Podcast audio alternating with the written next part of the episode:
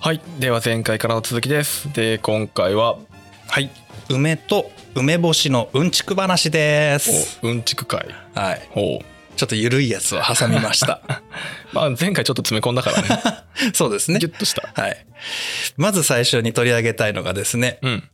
食べ合わせ。食べ合わせうん。ほ梅干しと相性の悪い食べ物。ううん思いつくのありますか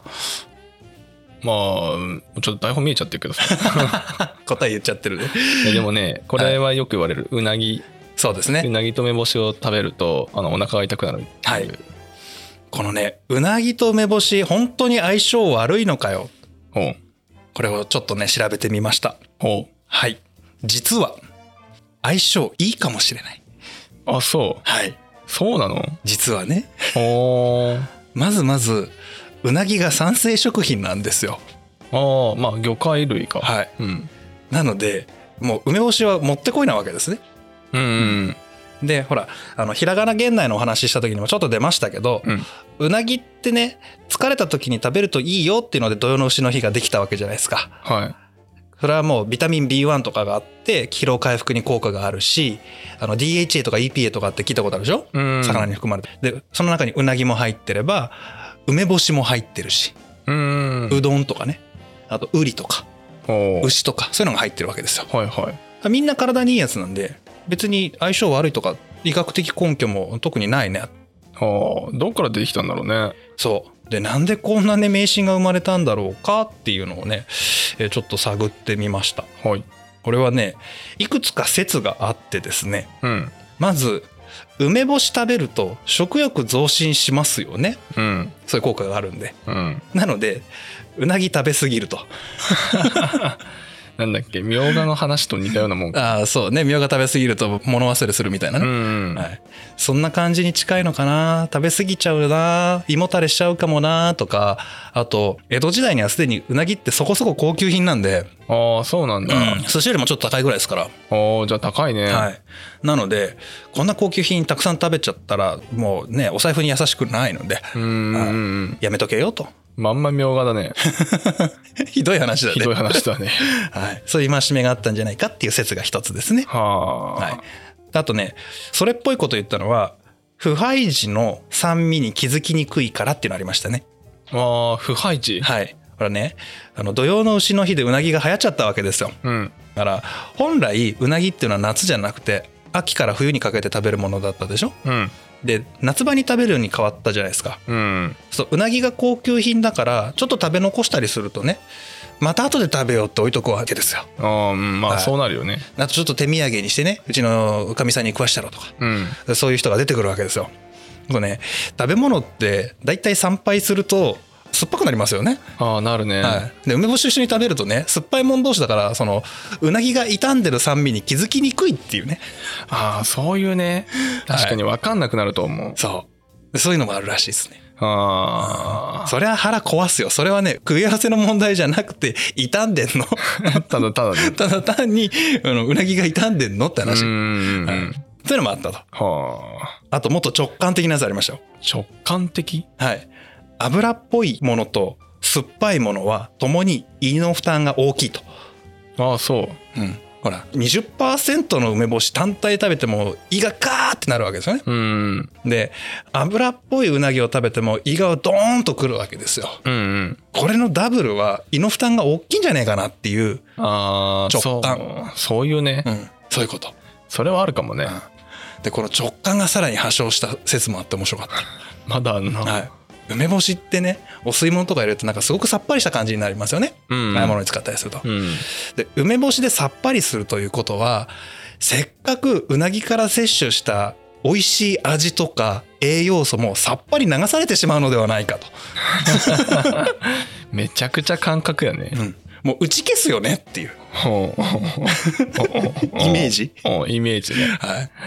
そのイメージが重なってまあこんな迷信が生まれたんじゃないかっていう説がねこういくつか出ててその中から面白そうだった4つピックアップしてみましおもうどれも確実に迷信だなっていう感じだ ねたね、うんまあ、一番それっぽいのはあの腐敗時の酸味に気づきにくいかな、うんうんうんちゃんと結果お腹痛くなるしねそうですそりゃね腐ったもん食ってるからなそうそうそうそうそりゃ痛いよはい、でこれはずっと書いてて、おやと思ったのがうんこれから夏に旬を迎えるハモってあるじゃないですかうんハモの定番調味料って梅肉ですよねああそうだねでハモとうなぎってあの同族なんですよあ同族なんだ、はそうなんですよニョロニョロ系ニョロニョロ系であの生物学的にも分類はねあの下の方行くと分かれるんですけど途中まで一緒なんですよああそうなんだ、うんアナゴとかねハモとかうなぎってはあはいはいはい、でまあ確かに直感的にも似てるよなって味も、まあ、もちろん違うけど比較的脂肪分が多いというか脂質が多いなっていうところでは似てる感じもしますよね、うんうんうんそのハモが梅肉が定番でで一方でうなぎはダメだってえハモってうなぎ目ハモ科ですけどってうんうんうんうなぎ目うなぎ科の隣にいますけどどういうことですかって思ったわけですよねうん確かにうんめっちゃ梅梅と一緒に食べとるねねうんだからあれじゃないですかねあのやってみないと分かんないですけどうなぎの白焼きと梅肉なんか相性良さそうじゃないですかああさっぱりして美味しそうだけどねねうんだからあれかば焼きでタレが甘辛いからまあちょっとくどく感じる可能性もあるのかなとは思うんですけど、うんうんうんまあその辺はもう味の好みなんで、まあ、ご自由でただその栄養学的にとか医学的にとかって考えても別に悪い要素はどこにもないですけどねっていうああまあちょっと生臭い感じがするんだったら前回出た梅干しをうんなんかはうなぎの白焼き美味しいかもしれんうまそうそれねえそれいいね多分美味しいようんやったこんないけどそれいいかもしんないねあよだれ垂れてきた えこのねパリッと焼いた白焼きをねほら梅干しをでそうだね例えばじゃあうなぎのかば焼きの定番のセットでさ肝水って肝の吸い物つくじゃないその肝を吸い物に入れるんじゃなくて肝は肝でね肝焼きかなんかにして食べるとしてお吸い物の方をね赤だしにして梅干しの酸味をちょっと加えるとかねうんうんうんうんそこにこう薬味としてしその刻んだのパラパラって入れとくとかね、ああそれ美味しいでうん、こういう感じにしたら例えばうな重なんかともね相性いいかもわかんないですねああそうだね、はい、いろいろほらやりようによってうなぎとの相性はより上がってきそうな気しますよね上がるねねねそうなんでえすよ思わぬ発見を思わぬ発見をね今、たった今収録しながら気づきました、 はい、ちょっと今度出してみようんやってみましょうやってみましょうこれはいいですねはいはいいいねじゃあ次のうんちくいきますねうはいちょっと語源系なんですけどうん「塩梅って言葉ありもあるじゃないですか塩梅「いい塩梅だね」とかうん、塩梅塩梅だね 「塩梅」はいこれなんだって、なんだなんだか久しぶりのなんなんだだね、うん、いい塩梅ってなんで塩梅だよって本当にね、うん、なんか塩漬けするから梅をうん、塩加減のことそう一番最初に思うのそこなじゃないですかうんその梅の塩漬けを作る時の塩加減のことを言ってるのかなってうん調べたら違ったっすよ。あ違うんだ、うんこれねあの塩と梅酢のバランス塩と梅のバランスそう梅酢っていうのをもともと調味料として結構古い時代から使ってるらしくてですねほうえっとね中国の料理用語の中にもう塩梅っていう文字が出てくるんですってああそうなんだちょっとね原文当たったんですけどちょっと読み切らんかったんで 原文当たったんだああんなねあの古代の漢字ずらずら並んでるの読めるか女、 ワンチャン読めるかと思ったんだねうん、もうね宋ですからね宋の時代なんでおお隋唐宋元だから元の一個前だからモンゴル来襲の前だからああそうってあの山水の感じだっけそうか、ね「うかんむりに木うかんぶりに木か、あうか上は」そううかんぶりかうかんむりに木」あであ元が日本に攻めてくるのってもうこう襲来ってほら鎌倉時代の終わり頃じゃないですかうんうんうん元の一個前 おお結構前だねだいぶ前この時代にねもう塩梅っていう言葉があったらしくてへえこれが塩と梅酢の配合このバランスで塩と梅酢を混ぜると美味しいよみたいなのが出てきてますああそうなんだ、ただこの梅酢が現代僕らが知ってる梅酢とイコールかどうかは分かんなかったです、漢文じゃわからんかったう、ん、だってね1,000年くらい前だよ あの漢文でも分かんないし、うん仮に書かれて分かったとしても現代と違いすぎてもう想像の域出ないと思うまあね塩自体も本当に同じかどうかもわかんないしねそうなんですよ付け方のものも書いてあるっぽかったんですけどちょっと読み切らんかったっすね、うんうんうんただその中国から日本にやってくる段階でも塩梅っていうのはその後々料理の味の加減っていう意味合いで拡大解釈して定着してったみたいなんですね。ああそうなんだ、うんそうなんですでこれとは別にですね塩梅という単語が存在するんですよはこれは手辺に安い安心のあの字ですねあはあ手辺に安いはいへえ塩梅なんは手辺に安いという字、うんで塩梅の場合は手辺に非常口の非うんうんうんうんでこれ塩梅なんですねはでこの単語の意味は物事をうまく配置し処理することっていう意味なんですよあへえそんな意味あんだはいでこの塩梅と塩梅が似たような音じゃないですかうんうんうんかつどっちもなんとなく美味しくすることだったりとかさうまい具合にやることって意味じゃないですかうんうんうんどうやらこれが途中で工作したっぽいあー言葉がはいな音だけではいへえで実際僕ら今現代人はね塩梅って書く塩梅を使うことも結構多いんですけどちゃんとねあの、まあ、パソコンでも携帯でも変換すると元々の塩梅も出てきますし、うーんうんあの国語辞典でもちゃんと塩梅って出てくるんでああじゃあいい塩梅にし置いといてみたいなことはいいんだいいんですね、あはーい、なんで混ざっちゃっただけでそういうことか、はい音としては正しいですああそうなんだはい、でせっかくですからねこの塩梅の言葉で使われてる塩梅というのでね僕はね今までのシリーズの中で一個ピンと引っかかるものがあってうん今回初めてあの頭から末までちゃんと読んでみたのがですねうん1668年に書籍化された「料理塩梅集」という本ほうそんな本あんだあるんですよ。これはね日本最古の料理レシピ集がこれよりも20年ちょっと前に「料理物語」っていうのが出るんですね。うんで、えー1668年に料理塩梅集っていうのが出てこれは、えー、と塩見坂梅庵という人が書いてる本なんですけど、おう塩だけにはい これ関係あんのかなわかんないですけどまあこの本自体は梅干しのことをひたすら語ってる本ではないですもちろん、ああそうなんだ、はい、もう煮物はこういうパターンがあってっていうのがずらーっといっぱい書いてあるんですようんうんうんで焼き物はこうだ漬物はこうだ味噌の配合はこうだ味噌汁とはこうだっていうので実はね僕これ味噌汁の回の時にチラ読みしてるんですよ へえただその時は国立国会図書館デジタルで原文ままあの墨で書いた原文あうんうん PDF とかじゃなくても写真ほんと読むの大変でねうん だろうねしんどかったんですよおうで今回えー Google スカラーで探したところですねうんちょっと古い論文だったんですけど全部うー現代語読み下しまではしてないですけどタイピングしたら要は現代文字で書かれてる原文見たんですよああそうなんだ、はい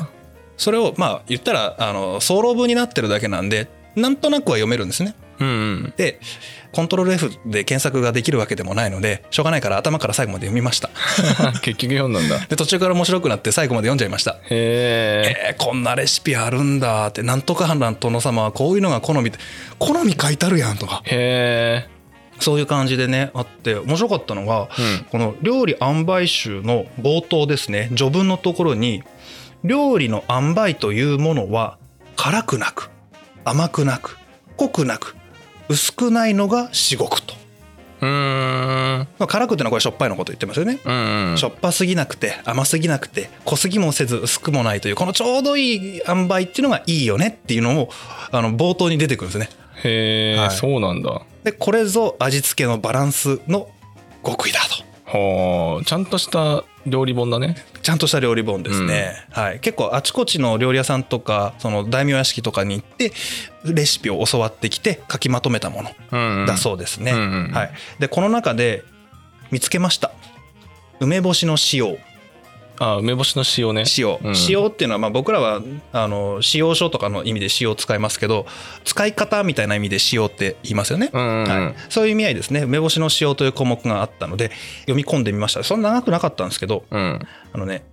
梅干しを水に入れて酢と塩を足すとほでこの水がねえー何にでも使えて煮物なんかに入れるとむくりと味が良くなるとうはあいいですねこのむくりと味が良くなるってい うのがむっくりとねこのじわっとくる感じがいいんでしょうねあああえ物なんかにもいいよねっていうふうに書いてあるのであのなますとか、うんううんうんうんああいうのにも使えていいですよねみたいなことが書いてありましたねへえ、はで急ぎの時は続きがあったおう酒に梅干しと砂糖を入れて一煮立ち何にでも使え炊くにもなますにもいい加減になるとはあもうねこの1668年ですから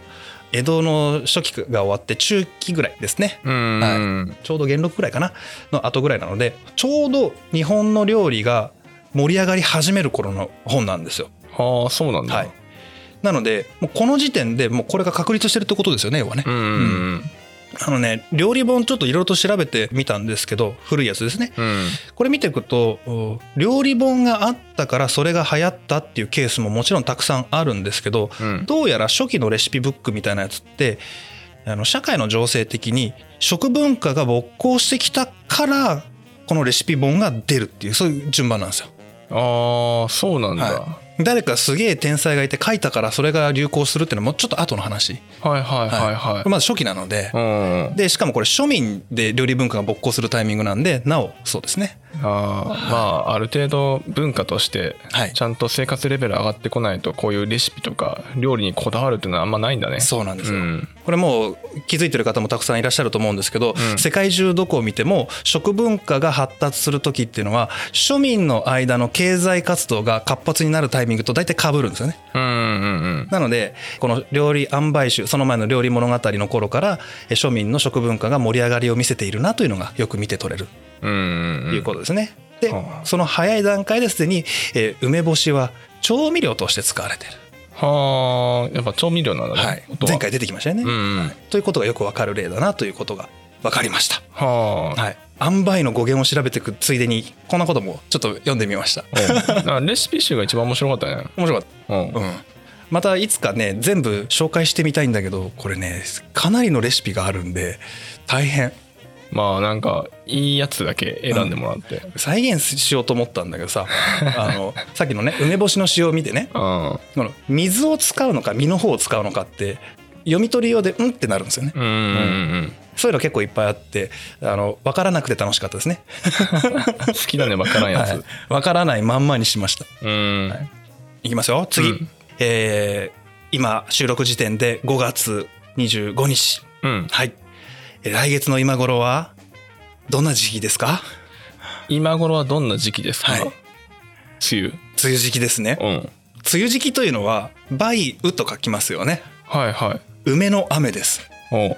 もう梅干し全然関係ないんだけうどんあらなんで梅なんだろうなと思ってねなんで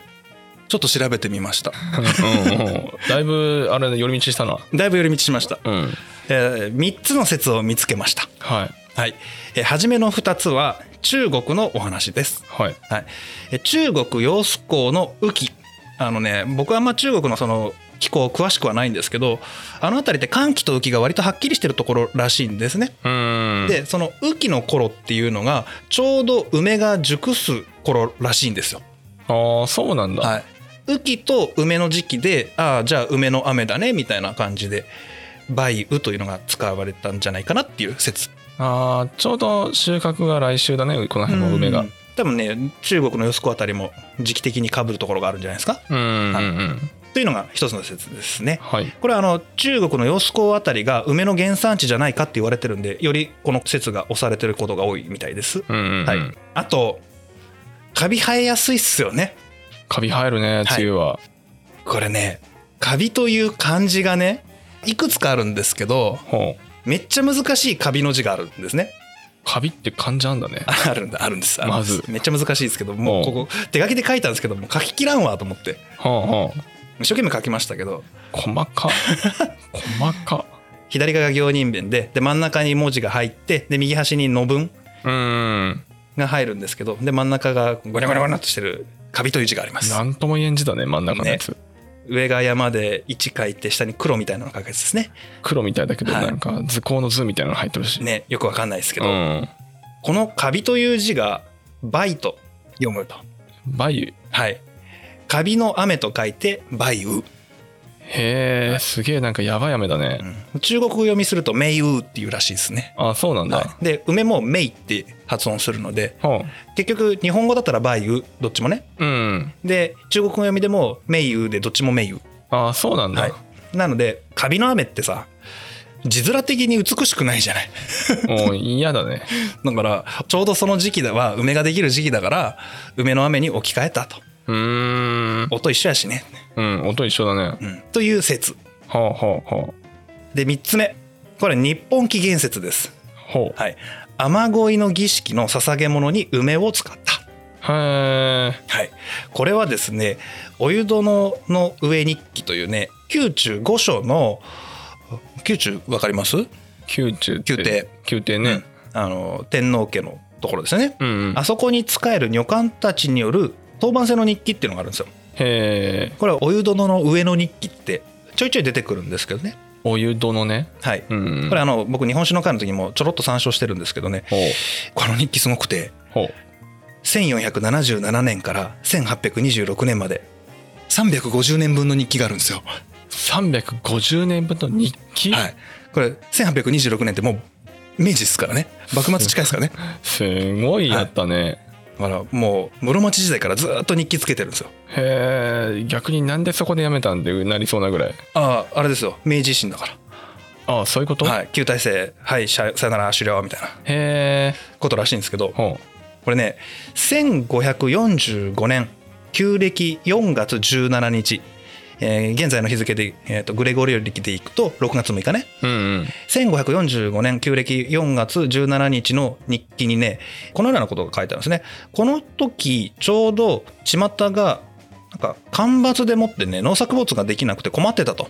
うんうん時の天皇である五奈良天皇あの後ろの奈良の天皇ですね、うんうん五奈良天皇が京都の鴨神社に祈祷に行きましたと。で祈祷したところたちまち大雨が降って五穀豊穣えー大地が実っていっぱい作物取れるようになりましたよねこれこそ典型の雨だ感謝だということなんですけどこの時に捧げ物として捧げたのが梅の枝だったそうなんですよ。はあそうなんだ、はいなのでこの梅がもたらしてくれた雨に感謝の意味を込めて梅の雨としたと。はそういうようなことがね、このお湯殿の上の日記に出てくるんですって。ああもう書いてあんだはい。こっちの方が確実なのかねわかんない。まあいろいろま混ざってる可能性はあるけどだってね、最初の2つってさ、どう考えても中国なんで、こっちの方が古いと思うんですよ。そりゃ古いだろうねいつ頃から言われてるか書いてないんですけど。でもなんとなくね、この3つ目の日本起源説のが物語性があってね、うん 僕は好きですけどね。うんうんうんうんちなみに、あの、和歌山県、紀州梅の会というのがあるんだそうです。紀州梅の梅会の会。まあ、梅の産地ですからね。うんうんうん、はい、紀州梅の会が、えー6月6日をね梅の日に制定しておりますねああそうなんだ、 2006年から、えー6月6日は梅の日だそうです、へえ梅の日なんだうん、初めて知った俺も おお何するんだろうね梅の日なんか知らないけどこのたまたま梅の日を見つけておこんなとこにこんなの書いてあるってへえって本当かよとか思いながらね、うんうんちょっと調べて面白かったなっていうので梅干し全く関係ないですけど、うんうんうん、梅雨ってなんやねんっていうのをどさくさまげに調べちゃったん ですよただねうん僕梅雨の由来はああなるほどこういう説があるんだねでも解明してないんだへえって思ってたんですけど待て待て梅雨と書いて梅雨と読むじゃないかとうん、うん、何にも解決してないと思って、ああ梅雨の問題はねうん、梅雨問題わからんじゃんって言ったら2つ説見つけましたうん梅雨消し季節ん梅雨っていうのは夜梅雨の梅雨雨冠に、えー道路の路の字を書く梅雨ですねうん、うん消しっていうのは消えるとかじゃなくてなんとかっぽいとか何々のようなといううん、ガチであるとかそういう意味合いのあー言い回しですよね。はいはいは梅雨消し季節あー梅雨がこう何にでもこう雫がくっつくような、えー結露しそうな季節だよね。いあーよくあの窓ガラスとか結露するもんね、うんこの時期まあ当時窓ガラスはないでしょうけ どないけどね まあ雫がいっぱいあるうージメジメした季節なので、まあ、梅雨消し季節の梅雨から来たのではないかっていう説が一つとうんあとこの時期何でもかんでもカビ生えるじゃないですか。うんうん食べ物でもあーなんなら衣服も傷みますよねうんなんで追油、水油うん、潰れるとかねダメになるって意味ですねはあ追えるとかっていうじゃないですうか、んあれの追油動詞ですねはいは、はいい、追油がなまって梅雨になったのではおおーなので2つ噛み合わせても梅雨の語源も明確にならないどころか、うん梅雨の語源も明確にならんというもやっとして終わ るまあ梅雨らしいもやっと感が残りましたねとなんや今回うまいこと言おうとしてるのかでこの梅雨をパッと一瞬晴らしてくれるものがありますよねうん梅雨の合間の晴れ間うんあれなんていうかご存知えなんだっけ梅雨の晴れ間はい。梅雨の間にパッと天気が良くなることを、さつき晴れというんですね。あーさつき晴れ、はいうんうんうんよくね、現代人の多くの人たちが、さつき晴れっていうと、5月の突き抜けるような晴れの日。それこそ、あの、端午の節句から今ぐらいの時期って、晴れの日多いじゃないですか。うんだから気持ちいい晴れの日だよねって気候もいいしっていう意味合いで使っちゃう人が結構いるらしいんですよ。うんで人のブログ読んでても確かにそんな感じで「さつき晴れ」って使ってるんですけど、うん本当の意味の「さつき晴れ」っていうのは梅雨の間の晴れ間のことを言ってるんですね。ほう旧暦なんで、あーそういうことか、はい、今5月25日ですけどまだ4月なんですよ。旧暦だとね旧暦だったら4月の頭くらいいいかなもっと前かな3月とかかな、 3月だねうん、まだ3月とかですよねうん全然5月じゃないんですようん5月は今の月に直すと6月の終わりから7月頃うんうんの7月ぐらいかな7月くらいのうん梅雨の間の晴れ間のことを指してさつき晴れ、ほうほうほう、はい、で同じくその5月という熟語を使ったさみだれっていうのがありますねほうさみだれ、はいもう祭り林でもさみだれとかうんありますよね、うんあれは梅雨のことそのものを梅雨のことを指してますあーそうなんだ、はいあだから5月雨なんだそう5月雨あれ物事がダラダラ続くとかもうさみだれ式でメール送ってすいませんみたいなほう言い方しますよねあーわかんねえあ、そうか。 連あの、一個のメールで済ましゃいいのに連続でバンバンバンバンバンって続き続き続きみたいなのをさみだれとかって、さみだれ打ちとか言うんですけど、へえこれは梅雨から来てますね。ああそうなんだ、はいへえさみだれを集めて林、最上川、ほ松尾芭蕉、うおお、はい、あれはあ梅雨の時期にあの地域に行ってたということじゃないですかね。ああそういうことなんだ、はいだということだそうです。へえはい、もう最後梅干し全く関係なくなったけどね。おうなんかだいぶ言葉遊びじゃないけど、うん言葉の語源になったねね、だからせっかく梅のことやったから うん梅飴のことをやってみました。おうだいぶそっち行ったんだ ね、うんあ本質はあれですようなぎとの相性の話とかうん塩梅の話をしてたんですけど、うん、そっちはメイ ンねこの「梅雨」はおまけ、おまけね、おまけだいぶもやっとするまま終わるんだうねん でもまああのもやっとすることが分かったじゃないですかうん、そこをあの「さつき晴れ」というふうに解釈してもらえればいいかな、おううちのさつき晴れはいつかなはい、今日はこんな軽い感じで終わってみようと思います、ははいじゃあ今回はこの辺で終わりたいと思います、はいありがとうございました、い、ありがとうございました